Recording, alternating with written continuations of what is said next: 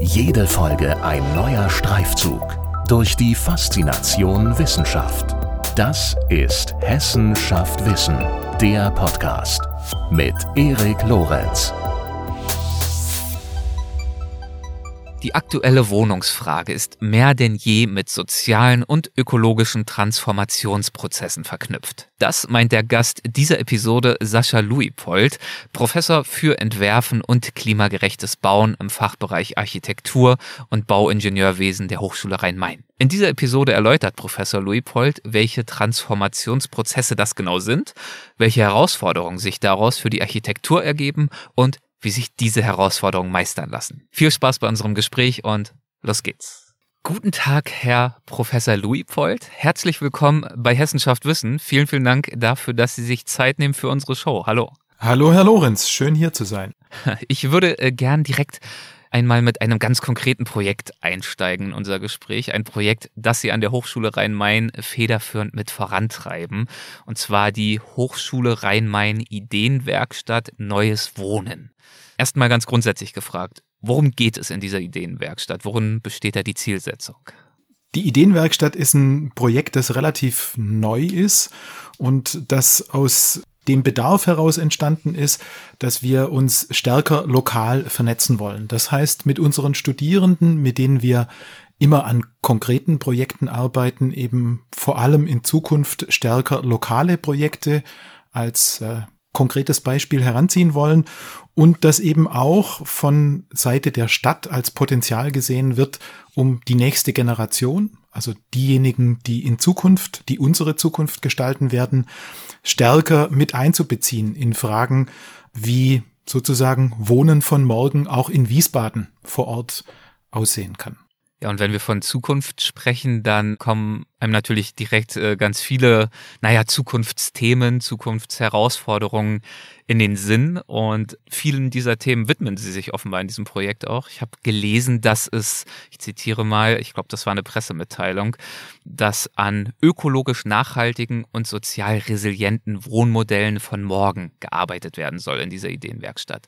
Was heißt das denn? Welche Anforderungen müssen ökologisch nachhaltige Wohnmodelle erfüllen? Das ist natürlich ein großer Begriff, mhm. das ist äh, ein sportliches Ziel, ähm, aber es ist das, was das Ziel, dem wir uns stellen müssen.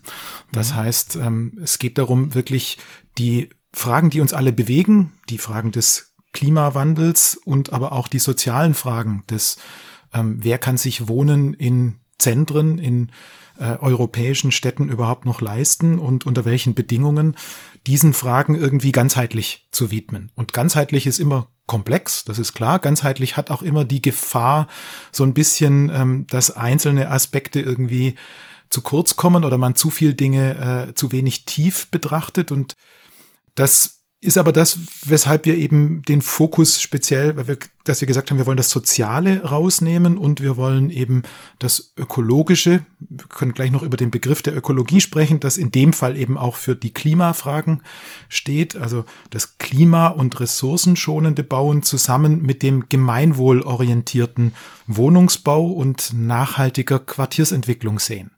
Mhm. Und das ist eben, also nachhaltige Quartiersentwicklung hat ganz viel mit Nachbarschaft, mit gesellschaftlichem, äh, mit Res daher kommt das dann auch der Begriff der Resilienz, der dort mit, mit Einzug Sozial hält. Sozial resiliente ähm, mit, Wohnmodelle, genau. Ja. Genau, mit widerstandsfähigen, also für die Zukunft sich selbst äh, heilenden Nachbarschaften zu tun ähm, wenn man das jetzt wörtlich überträgt. Mhm. Und das, ähm, das kann man schon, äh, also so eingebildet sind, Stadtplaner und Architektinnen, dass wir da durchaus einen Beitrag dazu leisten können, auch wenn es am Ende gesellschaftliche Fragen sind, die da natürlich äh, die Hauptrolle spielen. Ja, und Sie haben gerade schon angedeutet, das ist natürlich eine komplexe, eine ehrgeizige Zielsetzung. Darauf deutet auch, ich zitiere noch einmal aus der Pressemitteilung, ein äh, Zitat hin, mit dem Sie dort zitiert werden, aus einer der Pressemitteilungen zur Ideenwerkstatt. Darin sagen Sie, die aktuelle Wohnungsfrage ist mehr denn je mit sozialen und ökologischen Transformationsprozessen verknüpft und lässt sich nicht mehr allein quantitativ durch reine Wohnraumproduktion im Neubau beantworten. Also auch da nochmal die ökologische und die soziale soziale Komponente, diese Komponente der Transformation, der Veränderung und aber eben auch die Herausforderung, dass es nun nicht damit getan ist, irgendwo am Stadtrand neue Hochhäuser, neue Apartments äh, hochzuziehen, sondern diese Transformationen, diese Prozesse, die stattfinden in der Arbeitswelt, in der Demografie, in Mobilität wahrscheinlich, da können Sie ja gerne gleich auch nochmal drauf eingehen. Also diese vielen Transformationen, die ohnehin gesellschaftlich stattfinden, führen eben zu Herausforderungen, die deutlich komplexer sind, als äh, damit gelöst werden zu können, einfach irgendwo ein, zwei neue Häuser zu bauen. Jetzt mal ganz äh, banal formuliert. Deshalb geht es eben nicht so einfach, wie das politische Ziel suggeriert, mit 400.000 neuen Wohnungen mhm. pro Jahr. Genau, daran dachte ich wäre auch, ja. das wäre das Problem gelöst. Ähm, so einfach ist es leider nicht, äh, unabhängig davon, dass wir diese 400.000 Wohnungen im Moment schwerlich erreichen werden. Das ist auch offenkundig oder nicht nur schwerlich, sondern mitnichten erreichen werden. Mhm. Ähm, das hat aber auch wiederum viele Gründe. Aber Transformationsprozesse im Prinzip haben Sie schon alle angesprochen. Es, ist, es fängt an mit den allseits bekannten Dingen wie demografischem Wandel. Unsere Gesellschaft verändert sich und demografischer Wandel heißt natürlich auch andere Ansprüche an Wohnungsbau, an Wohnraum, an Wohnumfeld, an Nachbarschaften. Und zwar nicht nur das vermeintlich äh, sozusagen barrierefreie Wohnen, was natürlich eine Rolle spielt, das ist klar, ähm, dass unsere Wohnungen und unsere Städte und unsere öffentlichen Räume barrierefreier werden müssen, als sie das im Moment sind. Aber das alleine wäre zu kurz gesprungen. Es geht eben darum, dass Menschen, die älter werden und äh, wir alle äh, werden hoffentlich alt, trotzdem Teil der Gesellschaft bleiben wollen. Das heißt, die Frage, wie wohnen wir in einer Gesellschaft, wie wohnen wir in der Nachbarschaft? Wir wollen die meisten von uns zumindest nicht separiert werden in äh, für uns optimierte äh, Kos in einen Kosmos, der für uns optimiert ist, sondern wir wollen Teil eben der Gesellschaft sein und dazu muss die Nachbarschaft dann, also das geht, das fängt beim Wohnen an, aber das geht bis zur Nachbarschaftshilfe, mhm. also bis zu Fragen, wie wie stehen wir füreinander im Alltag ein, wie helfen wir uns da stellt sich natürlich die Frage, wie mischen wir uns? Also das sind Fragen der sozialen Mischung. Fragen, die eben jetzt, jetzt gehen wir weg vom demografischen Wandel hin zu Fragen der Integration von Menschen unterschiedlicher Herkunft. Auch da die Frage, wie können wir Nachbarschaften, ich komme immer wieder auf das Wort der Resilienz, mhm. auch wenn das ein bisschen wissenschaftlich ist in dem Zusammenhang, aber wie können wir wirklich äh, sich selbst heilende, immer wieder auf neue Situationen einstellende Nachbarschaften schaffen? Und das in einem, wie Sie richtigerweise bemerkt haben, äh, in einer Zeit starken Wandels, weil das, den dritten Punkt haben wir noch gar nicht, das ist eben der Klimawandel ja. und auch der braucht andere, also auch im Mikroklima, jetzt ganz unabhängig von dem, dass wir äh, uns überlegen müssen, wie wir den Klimawandel dämpfen können, ähm, braucht er natürlich Anpassungsmaßnahmen. Also wir müssen uns überlegen, wie können wir mit dem nicht mehr aufhaltbaren Klimawandel im Alltag umgehen und das äh, auch das erfordert Maßnahmen im öffentlichen Raum, aber auch Maßnahmen im Wohnungsbau. Das heißt also, wenn wir über Zukunftskonzepte nachdenken, dann ist diese soziale Frage oder Fragen, es sind ja ganz viele, sind mit den ökologischen Fragen eng verzahnt. Und sie sagen auch in dieser Pressemitteilung, auf die ich mich jetzt schon zum dritten Mal beziele, dass es eben genau aus diesem Grund auch durch diese Verbindung zwischen Ökologie und sozialen Dimensionen, wenn wir die Zukunft betrachten, eben besonders große und wichtige Hebel gibt für nachhaltige Zukunftskonzepte in den Bereichen des Alltags. Also wenn wir jetzt über den Wohnungsbau sprechen, könnten wir es vielleicht mal ein bisschen konkretisieren? Also wo im Wohnungsbau, wo liegen und vielleicht auch im, in der Quartiersplanung insgesamt, wo liegen diese denkbaren Hebel, um diese sozialen und ökologischen Herausforderungen zu meistern? Also Sie haben zum Beispiel ja gerade schon angedeutet, dass es nur nicht damit getan wäre, irgendwo, naja, so ein, so ein Block zu bauen, wo dann die ganzen älteren äh, Mitmenschen einziehen, wo es alles barrierefrei ist. Dort sind die dann unter sich äh, und kommen dort gut von A nach B und das war's dann. Sondern es soll natürlich integriert und gesellschaftlich und eine gesellschaftliche Teilhabe stattfinden für verschiedenste demografische, kulturelle, wie auch immer Gruppierungen. Ähm, was gibt's noch für Hebel, um dieses hm. Ziel idealerweise zu erreichen? Und ich bin mir bewusst, dass das wahrscheinlich eine riesig große Frage ist. Das ist eine große Frage mit vielen Antworten und ich muss dann auch aufpassen, nicht zu stark in den Monolog zu fallen. Aber ähm, wir, wir fangen mal mit einem ganz konkreten Hebel an, ja. der auch äh, mittlerweile bekannt ist außerhalb der Fachwelt, sage ich mal. Das ist äh, die Tatsache, dass wir in den letzten Jahrzehnten den, wenn wir nur den Wärmebedarf unserer Wohnungen anschauen als ein Thema des Energiebedarfs und der CO2-Emissionen, die Wohnungsbau verursacht, dann haben wir den deutlich reduziert. Also wir sind energieeffizienter geworden. Und zwar richtig gut und richtig viel. Da dürfen wir auch stolz drauf sein. Mhm. Aber, und jetzt kommt dieses Aber, und das ist mittlerweile bekannt, ähm, wir haben gleichzeitig den Wohnraumbedarf pro Kopf so drastisch erhöht, oder drastisch ist jetzt vielleicht etwas heftig ausgedrückt, aber wir haben ihn in dem Maße erhöht, dass er äh, das, was wir an Effizienz gewonnen haben, aufgefressen hat.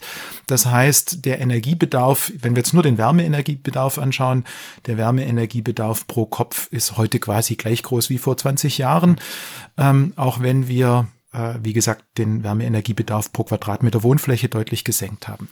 Das hat was mit ähm, das ist eine, hat eine gesellschaftliche und eine klimatische, eine ökologische Komponente. Gesellschaftlich die Frage, wie wohnen wir? Wir wohnen immer stärker in Single- oder Paarhaushalten. Ähm, wir wohnen immer weniger in großen Familienverbünden oder vielleicht jetzt auch wieder mehr in WG-artigen Strukturen. Am Ende gibt es, es gibt so zwei Bewegungen. Das eine ist das Diversifizieren der Lebensformen. Das das bedeutet einfach, dass wir wirklich fast keine Lebensform haben, die nicht vorkommt auf dem Wohnungsmarkt, also die nicht, die keinen Bedarf formuliert. Und auf der anderen Seite haben wir ähm, statistisch gesehen eben immer weniger Menschen pro Wohnung. Mhm. Und wenn wir jetzt nicht deutlich kleinere Wohnungen plötzlich haben. Also wenn der Wohnungsmarkt nicht von heute auf morgen äh, sozusagen deutlich kleinere Wohnungen produziert oder die Wohnungen in, die, in der Richtung ändert, indem er sie aufteilt und äh, neu ordnet, dann bedeutet das logischerweise, dass egal ob man das jetzt äh, als Statussymbol oder aus Komfortgründen möchte oder nicht, dass wir automatisch mehr Wohnraum pro Kopf haben. Das ist eine ganz ein, das ist ein Problem, das man gar nicht so einfach lösen kann. Das geht auch nicht darum, wer will mehr haben und wer ist mit weniger zufrieden, sondern wer will vielleicht alleine leben und äh, findet gar nicht die Wohnung, die zu ihm passt. Ja. Also das ist so ein konkreter Hebel, Jetzt gibt es natürlich äh, noch viele weitere, aber wir kommen da sicher noch im Laufe des Gesprächs drauf. Ja, bestimmt. Also äh, das ist auf jeden Fall ein einleuchtendes Beispiel dafür, dass ökologische Herausforderungen mit sozialen Umständen und Veränderungen eng in Zusammenhang stehen können äh, bei diesen Wohnraumthemen. Und vielleicht kommen wir mal, wir hatten ja äh, angefangen äh, zu sprechen über die Ideenwerkstatt Neues Wohnen. Vielleicht streuen wir da auch mal ein Beispiel ein aus dieser Projektwerkstatt. Ähm, ich habe zum Beispiel gelesen, dass äh, unlängst Sie mit Ihren Studierenden äh, in diesem Rahmen darüber nachgedacht haben, auch wieder ganz allgemein erstmal formuliert, wie wir in Zukunft gemeinsam ökologisch und sozial nachhaltig wohnen können. Und das aber bezogen ganz konkret auf einer Location in Wiesbaden, nämlich äh, den oder das Hofgut Klarental.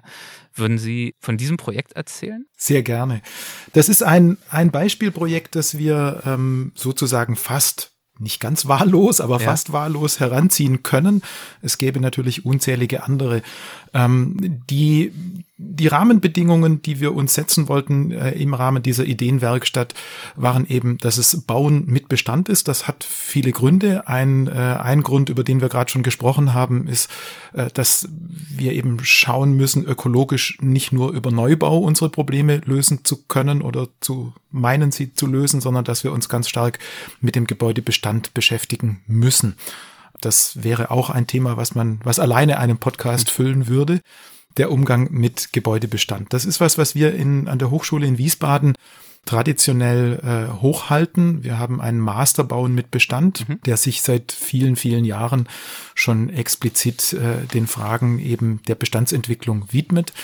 Insofern war das wie gesetzt, dass wir im Rahmen der Ideenwerkstatt mit Bestand arbeiten wollen. Dann ist es so, dass wenn Sie mit, mit Bestand bauen, dann kommen Sie sofort in einen äh, fast üblichen äh, Zielkonflikt und das ist die Frage, was ist der Bestand? Ist der Kulturgut oder ist er einfach nur Ressource?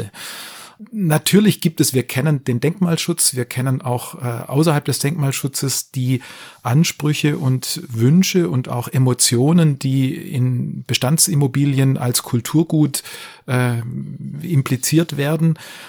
Aber Bestand ist eben auch Ressource an Raum, an Material, an äh, sozusagen Infrastruktur. Und die zu nutzen ist das andere Thema. Das Hofgut Klarental ist jetzt mit Sicherheit ein Kulturgut. Mhm.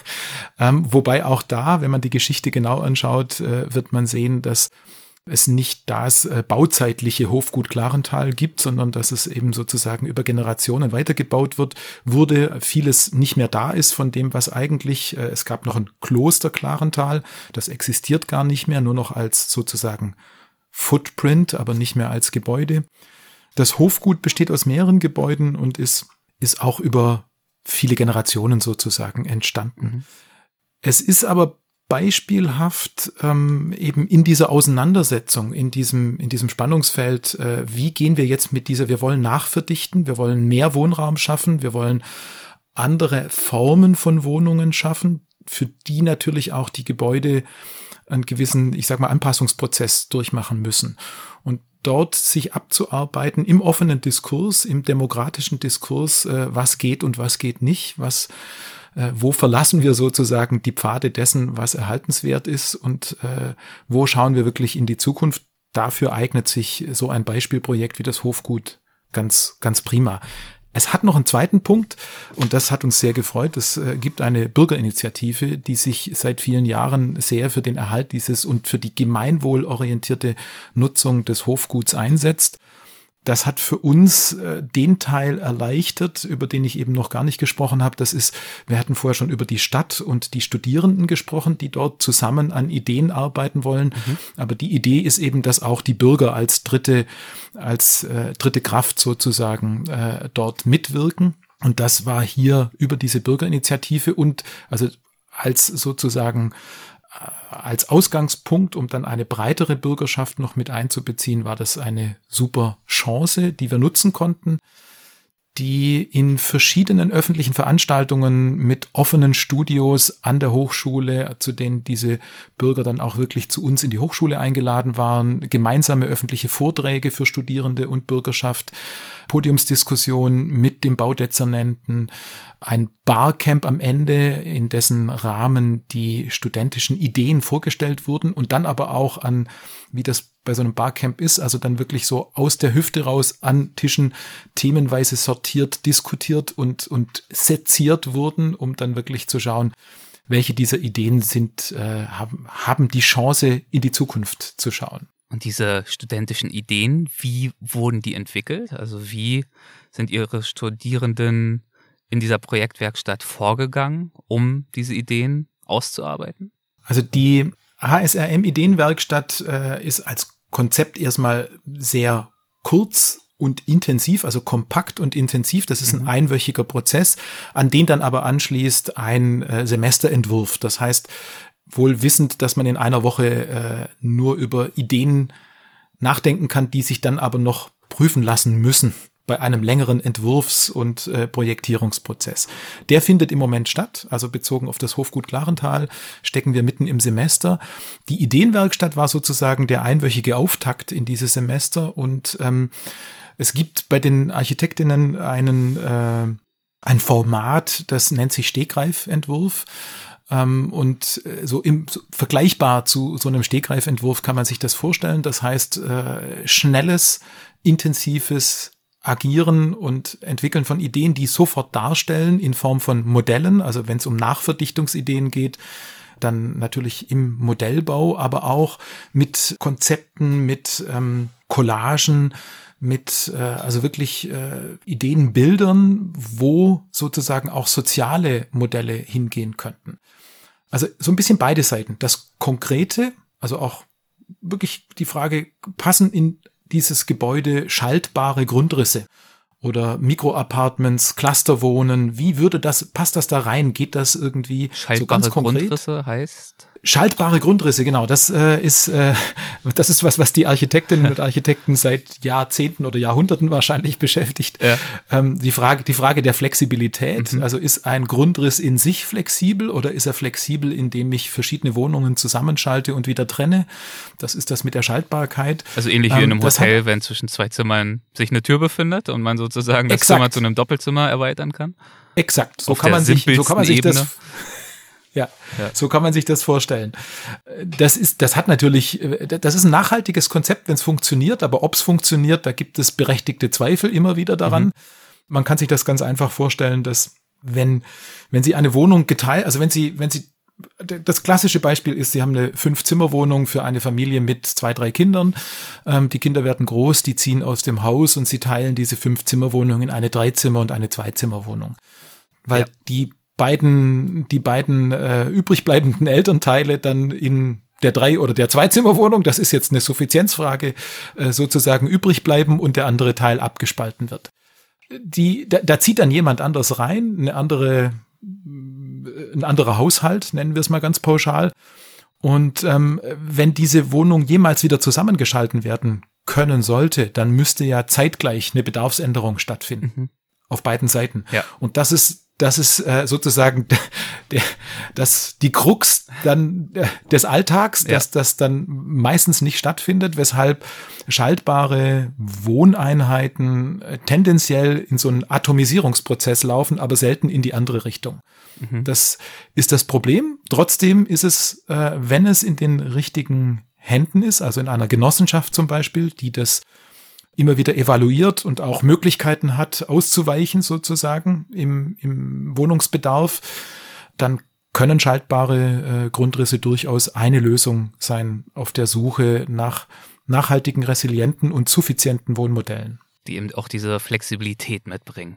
Also haben wir den Faktor dieser Anpassungsfähigkeit und Resilienz. Wir hatten vorhin schon das Beispiel in Bezug auf die Wärmeeffizienz haben Sie auch drüber gesprochen, also auch da diese Verwebung aus ökologischen und sozialen Fragen.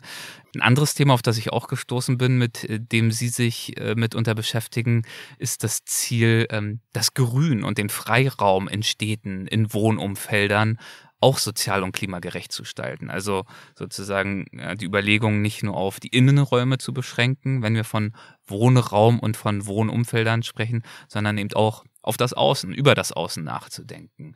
Und auch dazu haben Sie vor einiger Zeit mit Ihren Studierenden ein Projekt durchgeführt, in dem Sie versucht haben, naja, so eine Art grüne Zukunftsvision zu entwickeln, in diesem Fall ganz konkret für den Herderplatz in Wiesbaden. Was ist das für ein Platz und worin bestand dafür die Notwendigkeit? Das ist ein ganz klassischer Platz in einem, äh, wie man ihn in fast allen äh, europäischen Städten die eben auf Gründerzeitstrukturen oder in ihren Gürteln um die mittelalterliche Stadt herum, äh, Gründerzeitgürteln äh, beruhen, wie man ihn überall finden kann, der im Laufe der Jahre zum Verkehrsraum verkommen ist. Also kaum mhm. mehr Grün hat, äh, meistens ruhender Verkehr, weil diese Gründerzeitstrukturen ja keine Tiefgaragen, keine Parkplätze haben. Das heißt, die Autos stehen im öffentlichen Raum. Es ist äh, ein reiner Verkehrsraum, es ist ein äh, komplett versiegelter Raum. In dem Fall nicht ganz, muss man fairerweise sagen. Da gibt's noch äh, drei, drei erhaltenswerte Bäume, ähm, die aber so ein bisschen alleine auf weiter Flur stehen. Und äh, diese Räume, die sind eigentlich Orte der Nachbarschaft. Also so ein bisschen hängen die Dinge miteinander zusammen, auch wenn Sie jetzt richtigerweise sagen, dass jetzt gehen wir aus dem Haus raus, aber wir gehen eben in die Frage der, der Nachbarschaft, aus der Hausgemeinschaft in die Quartiersgemeinschaft.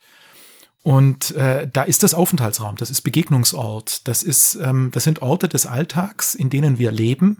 Und gerade in diesen dichteren Stadtstrukturen, in denen wir dann auch eine hohe Nutzungsdichte in diesen Außenraum bringen. Mhm. Dort müssen diese Außenräume, sollten sie mehr Aufenthaltsqualität haben. Und das haben wir, das ist eben auch so ein Stegreif gewesen in dem Fall, so ein äh, Konzept, von dem ich schon gesprochen hatte, bei dem die Studierenden sich Gedanken gemacht haben. Das war in, in, in äh, ein übergeordnetes, gefördertes Projekt eingebunden, wo es um Stadtgrün in ganz Wiesbaden geht, mhm. in dessen Rahmen die Studierenden sich eben explizit mit dem Herderplatz beschäftigt haben und geschaut haben, was könnte denn dieser Platz anderes sein, außer versiegelte äh, Fläche für ruhenden Verkehr.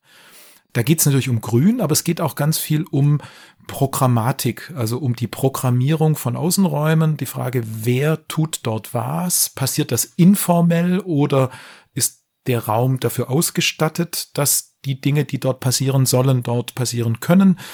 Auch so Fragen von Flexibilität und äh, Nutzung. Und also können Sie das an Beispielen verdeutlichen, diese Dinge? Also ich könnte mir vorstellen, es könnte natürlich theoretisch so ein kleiner, weiß ich nicht, Speakers Corner geben, ein paar Bänke und so wie so ein kleines hm. Podium. Ähm, es könnte einen Spielplatz geben, es könnte eine kleine Gruppierung unter einem schönen Baum geben von Bänken und für informelle Gespräche, ein Zusammenkommen abends mit einem Bier oder tagsüber mit einem Eis. Sprechen Sie von solchen Beispielen? Also ich muss jetzt äh, gleich eingangs sagen, ich ja. wilder da natürlich in fremden Gebieten. Ja. Ähm, Sie hatten unter anderem einen Podcast mit meiner Kollegin Konstanze Petrov, mhm. die äh, auch äh, bei uns immer wieder äh, zu Vorträgen eingeladen ist und von der ich sehr profitiere, von deren Wissen ich sehr profitiere. Ja. Die könnte diese Frage viel besser beantworten, als ich das kann. Meine Perspektive ist natürlich schon ganz stark auch die Frage des, die Perspektive des Mikroklimas, mhm. die Perspektive dessen, wie können wir mit diesen, mit der Endzielung Versiegelung dieser Flächen umgehen. Wir gehen wie mit Schatten, mit Verdunstungskühle und so weiter um. Das ist äh, das, äh, was ich, äh, ich sag mal, exakter beantworten kann. Das andere, klar, da, das ist äh, die, die Frage, was passiert unter dem Schatten? Äh, wer und und äh, was ich vorher gesagt hatte, die Programmierung passiert die eben, äh, sind das Räume, die eine große Flexibilität mit sich bringen. Also ich sage jetzt einfach das Beispiel, das jeder kennt, der wassergebundene Belag, das ist das, dieser, dieser feine Sand, der so ein bisschen, wenn er beregnet ist, sehr fest wird unterschiedlicher Körnung unter einem Platanendach, äh, in dem wir in Frankreich äh, Boule spielen sozusagen. Mhm. Das ist ein Raum, der kann ganz viel, der ist nicht versiegelt, der hat Schatten, ähm, der hat ein bisschen Verdunstungskühle. Äh, Wo auch wieder ja die ökologische, die klimabezogene Komponente zusätzlich zur sozialen Komponente mit reinkommt. Genau. Mhm. Und äh, der, der Raum kann eben, äh, was die Nutzungen betrifft, relativ, der lässt relativ viel zu. So. Das heißt jetzt nicht, dass alle Räume so aussehen sollten. Das Gegenbeispiel wäre der Spielplatz mit Spielgeräten sozusagen, wo die Spielgeräte schon vorgeben, was genau passieren soll. Dazwischen ist ein ein äh, sozusagen breites Spielfeld der Freiraumgestalter und Landschaftsarchitektinnen, die das besser bespielen können, als ich das kann. Aber ich äh, freue mich immer, bei, bei solchen Projekten mitzuwirken. und in diesem äh, Fall war es auch natürlich wiederum ein Projekt, bei dem auch die Bürgerinnen und Bürger einbezogen worden sind. Nicht zuletzt ja auch dadurch, dass dann die Arbeiten der Studierenden, die Ideen in den folgenden Wochen in den Schaufenstern der umliegenden Geschäfte am Herderplatz auch ausgestellt worden sind, was ja wahrscheinlich sowohl für die Studierenden als auch die Anwohner ja eine schöne Sache war, eine inspirierende Sache, dort Ideen, Impulse für die Zukunft äh, zu halten. Aber vielleicht äh, wenden wir uns dann äh, tatsächlich auch äh, gern wieder den Themen zu, mit denen Sie sich selbst noch intensiver beschäftigen und auskennen. Und wir sind ja längst mitten im Thema. Ähm, wir, wir, sprechen über Wohnraumgestaltung und äh, die Transformationsprozesse, die auf diese Gestaltung einwirken. Und davon haben Sie natürlich nicht zuletzt deshalb viel Ahnung, weil Sie Professor sind für Entwerfen und klimagerechtes Bauen. Und zwar haben wir auch schon gesagt, an der Hochschule Rhein-Main.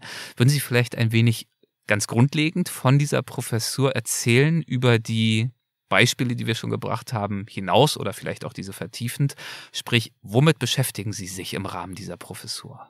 Also wir sind äh, eine kleine Fachhochschule, nee, das stimmt nicht. Wir sind eine mittlere Fachhochschule, mhm. aber ein Kollegium, das relativ äh, generalistisch aufgestellt ist. Insofern beschäftigen wir uns alle gemeinsam mit den Fragen der Nachhaltigkeit und des Klimaschutzes natürlich. Das ist jetzt nicht meiner Professur oder meiner Person vor, vorenthalten. Das muss ich so viel muss ich dem Gesamtkollegium auf jeden Fall vorweggeben. Na klar. Ähm, das sind die Fragen, die uns alle bewegen. Das Schöne an dieser Professur ist, dass ich immer wieder mal äh, mich exklusiv den Themen widmen darf, auch wenn wir sie immer einbetten in das größere Ganze. Die Fragen des Bauen mit Bestand, das haben wir diskutiert, die Fragen des Wohnungsbaus, ähm, der, der äh, sozusagen Brückenschlag in die Quartiersentwicklung, in den Städtebau äh, an der Schnittstelle mit äh, Kollegen, die eben Städtebau lehren.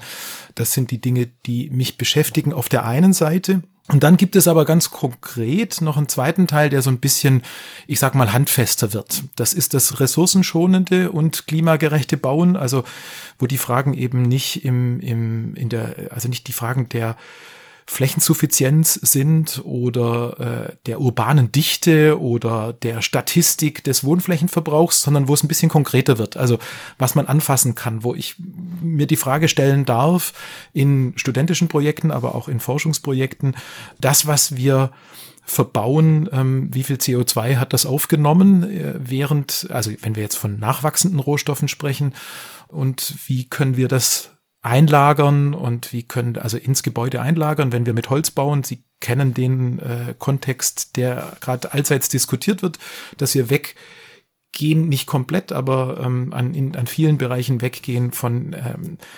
energieintensiven, aber auch vor allem emissionsintensiven Baustoffen wie Zement und Stahl mhm. hin zu nachwachsenden Baustoffen, die äh, in erster Linie oft natürlich in unseren Breitengraden aus Holz bestehen, Holzwerkstoffe, Holzverarbeitete, also verarbeitete Holz, äh, Holzstoffe, aber auch aus ganz anderen Richtungen kommen können. Also äh, im Moment ist ein Thema, das mich sehr stark beschäftigt, die Frage des äh, Bambus, also mhm. Bauen mit Bambus. Das ist natürlich ja. etwas exotisch erstmal äh, für den deutschen, äh, für die deutsche Baubranche ähm, oder auch die europäische Baubranche. Das äh, ist auch ein Thema, was im Moment eher aus dem, also man kennt das aus dem asiatischen oder aus dem südamerikanischen Raum. Ja.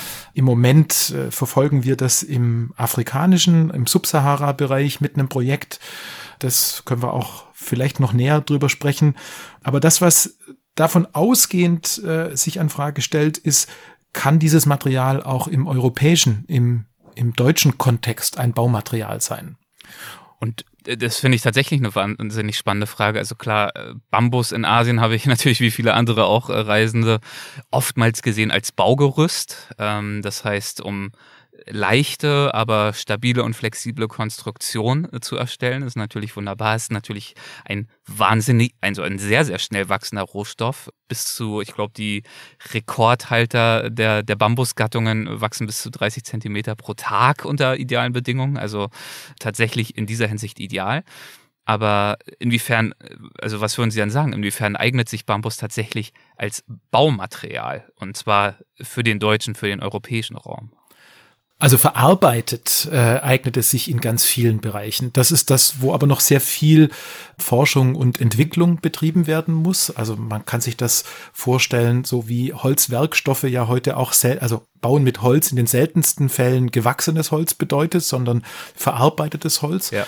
Ähm, in diesem Bereich äh, ist noch ein Riesenpotenzial da, was den Bambus betrifft. Ähm, das hat natürlich auch, birgt auch Gefahren. Also Studierende, das, was mich sehr freut, die sehr kritisch auch Nachhaltigkeit hinterfragen, äh, stellen dann sofort die Frage bei verarbeiteten Holz, aber auch Bambuswerkstoffen, wie ist das mit dem Leimanteil? Wo kommt der her? Und wie viel Prozent? Und was bedeutet das? Dann kommen Fragen wie, äh, der Bambus wächst ja bei uns gar nicht. Mhm. Wie kommt er denn hierher? Also die Frage des Transports und ja. so weiter. Das sind alles Dinge, die wir mit einbeziehen müssen in Betrachtungen. Aber wenn man sich das anschaut, dann hat eben Bambus trotzdem noch ein großes Potenzial. Er bindet nämlich im Vergleich zu gängigen Holzbaustoffen ein Vielfaches, also es kommt jetzt darauf an, mit welchem Holz man das vergleicht, aber wir bleiben mal bei dem wissenschaftlichen unsauberen Vielfachen, ein oder unpräzisen, wissenschaftlich unpräzisen ja. Vielfachen ein Vielfaches an CO2, während er wächst. Äh, also wir können deutlich mehr CO2 einlagern in Gebäude, als wir das mit Holz können.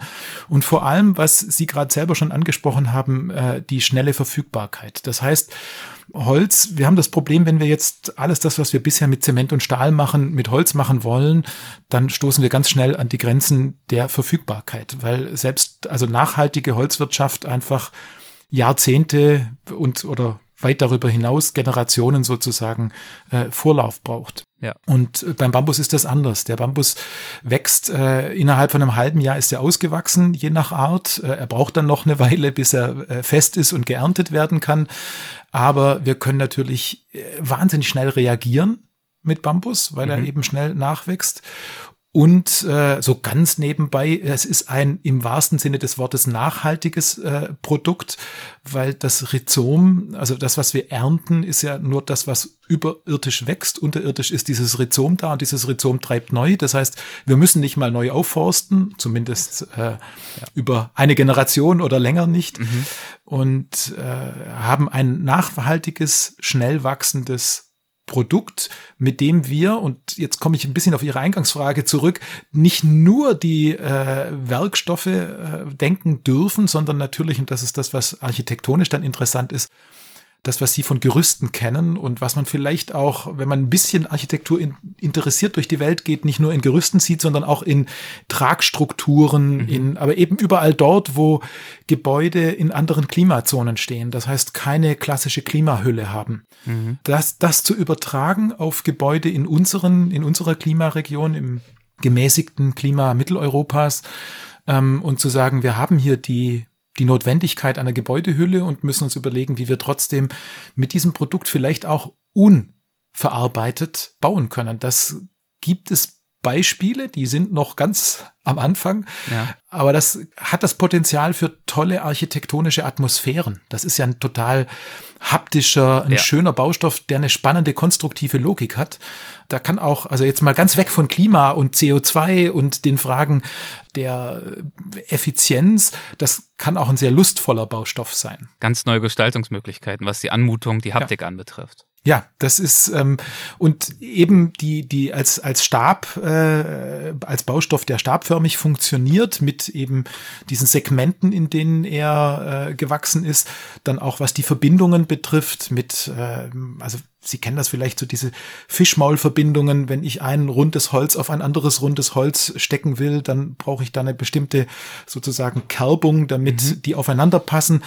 Oder die Frage eben, wie sich Kräfte dann auch äh, gut einleiten lassen in so einen Stab. Das, also die Knotenpunkte, das sind äh, spannende Fragen. Und da haben wir in Deutschland das Problem, dass wir für alles eine DIN-Norm brauchen und äh, oder eine europäische Norm. Und da gibt es beim Bambus noch nicht viel. Das heißt, viel Forschungspotenzial, viel Entwicklungspotenzial, um mit diesem Baustoff hier arbeiten zu können. Umso spannender, dass Sie äh, sich auch diesem Baustoff ja in praxisorientierten Projekten auch ganz konkret widmen von Seiten der Hochschule. Also Sie haben ja zum Beispiel vor einigen Monaten eine Design-Build-Woche durchgeführt rund um nachhaltige Baustoffe wie Lehm oder eben auch Bambus. Äh, worum ging es dabei genau? Das ist das äh, zweite Seminar einer längeren Seminarreihe, also länger heißt mindestens drei, wahrscheinlich vier Seminarteile mhm. ähm, einer längeren Seminarreihe, das ähm, in einer Kooperation äh, gestartet ist, zusammen mit einer NGO, mit Grow Colorful Ghana ähm, und äh, weiteren Partnern, mit äh, Ingenieure ohne Grenzen, mit einer Hochschule in Ghana, mit der wir zusammen äh, kooperieren. Das in den Rahmen eines größeren Projektes eingebettet ist, in dem es um ein Bambus-Schulungszentrum geht. Also die Idee, in Ghana ein Bambus-Schulungszentrum aufzubauen. Und jetzt müsste ich ein bisschen ausschweifen,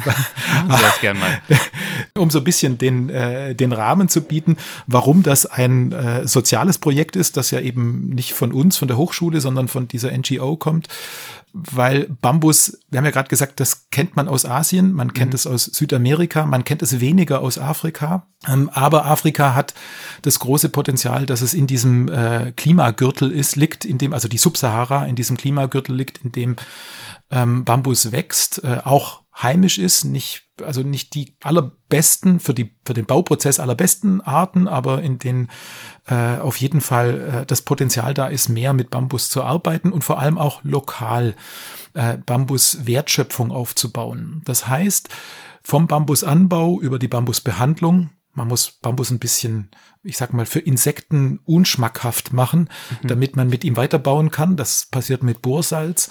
Das heißt, vom Bambusanbau über die Bambusbehandlung bis hin zur Frage der handwerklichen Umsetzung von Bauen mit Bambus kann eine sehr lokale Wertschöpfungskette stattfinden die dazu hin, vor allem äh, im ländlichen Raum in Subsahara-Ländern, also nicht in den wachsenden und sich immer mehr verdichtenden Zentren, äh, wiederum das Potenzial hat, dieser Urbanisierung ein Stück weit entgegenzuwirken. Jetzt komme ich zu dem Brückenschlag. Was hat das mit Europa zu tun? Ähm, natürlich klimatisch hat alles mit allem zu tun. Wir wissen, dass äh, wir nur gemeinsam äh, über unser Klima nachdenken können, weil wenn in, äh, in Afrika die Bevölkerung weiter wächst, jetzt nicht ganz so stark wie erwartet, aber immer noch weiter wächst, und wenn vor allem äh, diese wachsende Bevölkerung sich an, an, an europäischem Bauen orientiert und mit Zement und Stahl bauen will, und das passiert im Moment, also das ist genau, das sind die Vorbilder äh, leider, die wir liefern, dann laufen wir, äh, was Energie und äh, CO2 betrifft, in eine völlig falsche Richtung. Mhm. Und das heißt jetzt, wie immer in, in der Entwicklungszusammenarbeit, dass natürlich das Schwierige ist, nicht wir bauen mit äh, Zement und Stahl und ihr baut bitte mit Bambus, ähm, sondern dass wir gemeinsam überlegen müssen, was kann das Material für uns in Europa und was kann das Material in Afrika sein und dafür aber auch so ein bisschen Akzeptanz äh, erarbeiten müssen. Das ist, das ist sozusagen das Projekt Bambus Schulungszentrum. Und daran angegliedert haben wir diese Seminarreihe, die und das freut mich äh, wirklich äh, tatsächlich richtig interdisziplinär unterwegs ist. Architektinnen, Bauingenieure, Baukulturstudierende, UMSB, das ist ein, ein äh, stadtplanerischer äh, Studiengang, der sich mit äh, Ressourcen und Infrastruktur beschäftigt. Studierende aus ganz unterschiedlichen Studiengängen, Bachelorstudiengängen, Masterstudiengängen haben dort gemeinsam Konzepte entwickelt, um äh, sozusagen dieses Bambus-Schulungszentrum, um Teile beizusteuern zu diesem Bambus-Schulungszentrum. Und die haben wir ähm, in dieser Design-Bildwoche dann äh, in der Praxis geübt, sozusagen. Ja, okay, verstehe. Ähm, Sie haben jetzt gerade schon diese Interdisziplinarität, also diese verschiedensten Studiengänge angesprochen. Da mal die Frage zwischengeschoben, in welchen Fächern, Kursen, Studiengängen kann man Sie denn an der Hochschule Rhein-Main eigentlich erleben? Also ich bin Architekt und darf Architekten unterrichten, was mich erstmal sehr freut. Das mhm. heißt, ähm, ich, ich unterrichte im Bachelor Architektur und im Master Architektur Bauen mit Bestand. Das leider relativ exklusiv, je nachdem, wie man das sieht. Ähm, wie gesagt, das macht mir viel Freude, ja. äh, junge Architektinnen und Architekten äh, auf ihrem auf ihrem Weg äh, zu begleiten. Ähm, trotzdem macht es genauso viel Spaß, eben dann äh, in dem Fall jetzt im Wahlfachbereich solche interdisziplinären Projekte mit Studierenden anderer Studiengänge äh, durchführen zu können, weil das für alle immer bereichernd ist. Und wenn wir über Ihre Studierenden nachdenken, die Studierenden der Architektur, lässt sich das verallgemeinern? Was sind das für Studierende? Welche Interessen bringen die für gemeinhin mit? Welche Interessen sollte man vielleicht auch gemeinhin oder auch Stärken, Kompetenzen mitbringen, wenn man erwägt, Architektur zu studieren? Das Schöne ist, dass Architektur ein generalistischer Beruf ist. Ich hatte das ja gerade schon an anderer Stelle erwähnt. Mhm. Das heißt, ähm, wir beschäftigen uns mit fast allen Fragen, die, ich sag mal, mit der gebauten Umwelt äh, zu tun haben, äh, die aber ganz stark eben auch gesellschaftliche Fragen sind. Und äh, insofern kann nachher jeder, also ob, ob jemand am Ende konstruktiver und äh, materialorientierter unterwegs ist, ob er, äh, ich sag mal, im klassischen, das klassische Bild von Menschen, die Architektur studieren wollen, ist oft, ähm, oder sich dafür interessieren, Architektur zu studieren, ist oft ähm, so, der Architekt ist kreativ, der Architekt hat äh, ein sehr großes künstlerisches Moment auf der einen Seite und auf der anderen Seite gibt es eben die Naturwissenschaften, die den Architekten, so wenn man das mit den Bauingenieuren oder in die Nähe der Bauingenieure bringt, die den Architekten beschäftigen. Und beides ist richtig und falsch zugleich. Ich wollte gerade sagen, also so ungefähr wäre jetzt auch meine Vorstellung gewesen. Ich bin gespannt, ja, was jetzt kommt. Das ist, ja. ja, das ist, äh, das Schöne ist, dass es eben noch viel mehr ist. Mhm. Ähm, kreativ, also ich, ich breche immer eine Lanze für, in dem Fall für alle anderen Berufe. Also ich glaube, dass man in fast jedem Beruf kreativ sein kann und darf und sollte. Und äh, Architektur hat natürlich natürlich in künstlerischen, ein gestalterischen, also künstlerisch ist immer ein bisschen, nein, wir sind keine Kunst. Aber Architektur hat einen gestalterischen, äh, ein gestalterisches Moment, das ist, steht außer Diskussion. Ähm, und äh, die, aber diese, dieses Thema der Kreativität, das hat ja nicht nur mit Gestaltung zu tun. Also wenn ich über äh, eben gesellschaftliche Fragen nachdenke, dann bin ich im besten Fall genauso kreativ. Und wenn ich über Ressourcen und Klima nachdenke, bin ich im allerwichtigsten Falle genauso kreativ. Mhm. Das heißt, ähm, man darf man darf das nicht reduzieren auf die Frage des Designs. Also das Schöne ist, Architektur ist eins ganz sicher nicht. Architektur ist kein Design. Ähm, auch wenn das im, in der englischsprachigen Übersetzung äh, so gesehen werden kann. Mhm.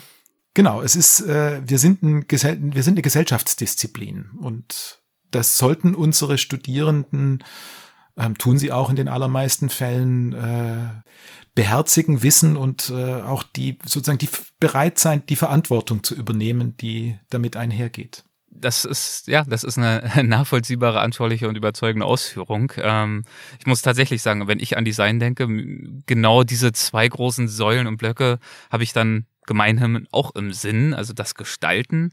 Man gestaltet einen, einen Raum, einen Wohnraum oder ob es nun auch die Außenfassade ist, was auch immer.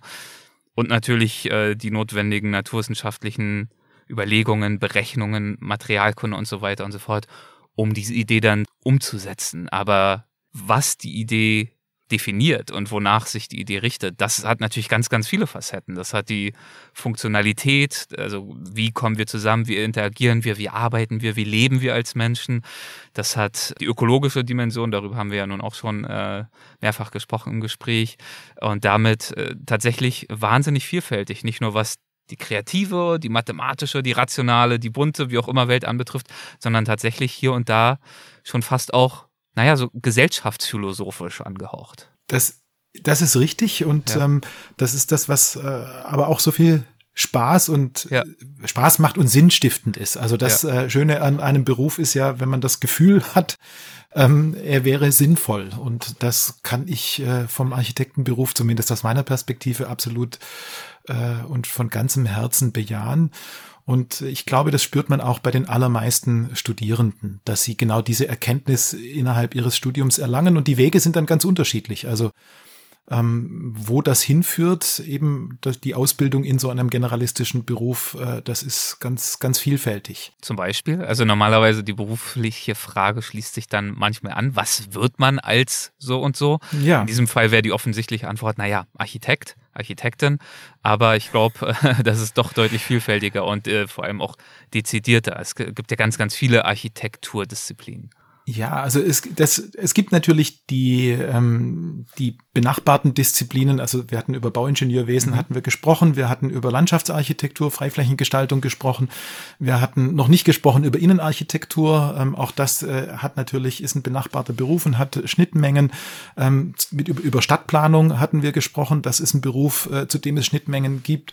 Und äh, am einfachsten darzustellen ist es bei Stadtplanung, wie schnell man da in andere Bereiche kommt, äh, weil sie dann bei Soziologen sind, sie sind in der Politik, äh, sie sind äh, in der Verkehrsplanung, also Mobilität hatten Sie vorher mal angesprochen ähm, und so weiter. Das fächert sich ganz breit auf und das könnten Sie jetzt äh, in der Innenarchitektur, im Bühnenbild, im Design, im Gra in der Grafikbereich genauso aufmachen. Sie könnten das äh, eben an, an äh, wenn Sie in die Materialität und in, äh, in die Physik gehen, in die nicht nur thermische Bauphysik, sondern in die Fragen des Schalls und so weiter. Sie können überall äh, sich verzweigen und Architekten können überall ihren Platz finden. Natürlich gibt es, wenn wir uns als Generalisten definieren. Wenn wir nicht in eine Nische als Spezialisten einsteigen, dann gibt es immer jemand, der es besser kann als wir. Das ist auch eine Erkenntnis, die man die man äh, erlangt während dem Studium und äh, oder spätestens nachher im Beruf und die ist wichtig, weil sie können nur sie können nur im Team die Dinge erreichen, mhm. die wirklich nachhaltig sind und das ist eine Voraussetzung, die wir im Studium den Studierenden mitgeben wollen. Ähm, das heißt, Gruppenarbeiten sind wichtig, äh, das über den Tellerrand rausschauen. Auch Kritikfähigkeit ist wichtig. Also auch zu lernen, eigene Dinge zu hinterfragen oder Kritik anzunehmen und zu schauen, wo daraus neue Potenziale entstehen. Das ist wichtig, weil, wie gesagt, wir, wir, wir sind am Ende ähm, wir übernehmen Verantwortung für das Zusammenbringen von verschiedenen Fachdisziplinen. Ähm, und für das so anmaßend wäre ich, zumindest was die gebaute Umwelt betrifft, übernehmen wir Verantwortung für das Ergebnis. Das heißt aber nicht, dass wir überall in der Quelle der Detail, der Details und der äh, in der Quelle der der Fachdisziplinen wirklich die sind, die am besten Bescheid wissen. Das ist logischerweise mitnichten der Fall. Und Natürlich, äh, ja. auch das zeichnet diesen Beruf aus. Wie sind Sie denn eigentlich selbst auf das Thema Architektur gestoßen? Wie, warum, wann haben Sie begonnen, sich dafür zu begeistern? Das ist bei mir äh, wie oft ganz klassisch. Mein Vater ist Architekt mhm. gewesen oder ist noch Architekt. Ähm, und äh, ich bin Architekt geworden, nicht weil er das wollte, sondern obwohl er Architekt war und mir durchaus auch vorgelebt hat, dass das ein sehr ein, vereinnehmender Beruf ist, ein ja. sehr einnehmender Beruf ist. Trotzdem hat mich, hat mich das interessiert. Es war aber nicht, und das äh, ich glaube, das ist so die eigene Biografie, die ist eben am Ende so, wie sie die Umwege, die, die entstehen, es war nicht ein linearer Weg, so mhm. äh, in die Fußstapfen sozusagen der letzten Generation zu treten, sondern während dem Zivildienst wollte ich Sozialpädagogik studieren. Ähm, Zwischendrin habe ich mal einen Medizinertest gemacht, wie wahrscheinlich viele andere auch, und dacht, dachte, ich könnte ein guter Arzt werden. Und am Ende ist es dann irgendwie doch Architektur geworden, äh, die mich halt nie ganz losgelassen hat. So, das, äh, aber war nicht ganz linear. Das aber das ist ja das, das ist ja okay. Es ist ja oft auch äh, nicht schlecht, äh, vor der schlussendlichen Entscheidung mal nach links und rechts geschaut zu haben und dann diese Entscheidung aus einer noch informierteren äh, Position heraus vielleicht dann zu treffen. Im besten Fall, ja. Ja, schön. Dann sind wir ähm, damit am Ende des Gesprächs äh, sozusagen am Anfang ihres Weges äh, angekommen und äh, haben einen gewissen Bogen geschlagen. Und zum ganz Ende jetzt zum Gespräch würde ich aber ganz gern nochmal zu einer Rubrik kommen, die wir in jeder Folge mit dabei haben. Und das sind die Halbsätze. Das heißt, mit Ihrem Einverständnis mhm. würde ich Ihnen so ein paar kleine harmlose Halbsätze vorschlagen und mal schauen, was Ihnen dazu spontan in den Sinn kommt muss auch nicht zwangsläufig ihrerseits sich auf den Halbsatz beschränken. Wir schauen einfach mal, würde ich sagen. Ich bin gespannt. Eine prägende Erfahrung in meiner Karriere war für mich. Mein Studium, das ist natürlich sehr allgemein, aber ich würde sagen, äh, Flora Rüscher-Roncati ist eine äh, Lehrerin, Architekturlehrerin gewesen, die mich sehr geprägt hat. Was hat die ausgezeichnet im Vergleich zu anderen Lehrerinnen, Lehrern in der Architektur? Sehr viel Lebenserfahrung. Also sie war schon kurz vorm Renteneintritt, als ich bei ihr studieren durfte und, äh, und eine weibliche italienische Sicht auf Architektur, die ganz stark den Prozess und das Soziale im Prozess mit betrachtet hat. Das äh, hat mich bis heute nicht losgelassen. An Architektur begeistert mich bis heute vor allem? Weil sie überall drin steckt, weil alles Architektur ist um uns herum. Und äh, das heißt, es gibt immer Neues zu entdecken. Als beruflichen Erfolg definiere ich für mich? Ähm, das ist schwierig. Also als beruflichen Erfolg, äh, ich, ich sehe mich nicht angekommen. Insofern bin ich und es. Äh, Aber gibt es Momente in Ihrem Joballtag, in denen Sie sich erfolgreich fühlen? Und da kann man natürlich darüber diskutieren, was das dann bedeutet.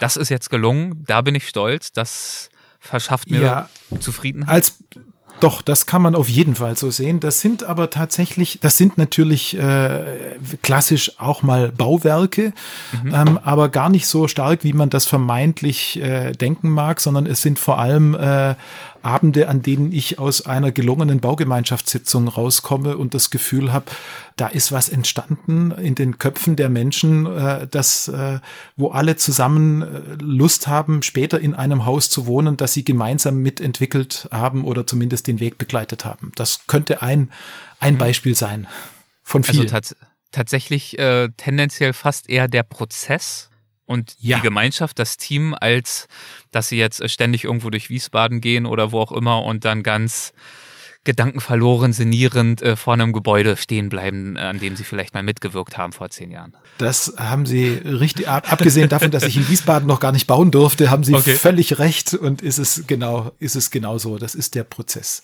Schön. Meinen Studierenden gebe ich häufig den Rat, offen zu sein offen für alles, was eben die Gesellschaft an Ansprüchen formuliert und die sich ja auch ständig verändern. Also wir können keine Rezepte im Studium ähm, mit auf den Weg geben, die nachher jahrzehntelang ihre Gültigkeit behalten. Das kann nicht die Lösung sein. Weil diese vielfältigen Transformationsprozesse dafür zu dynamisch und zu komplex sind.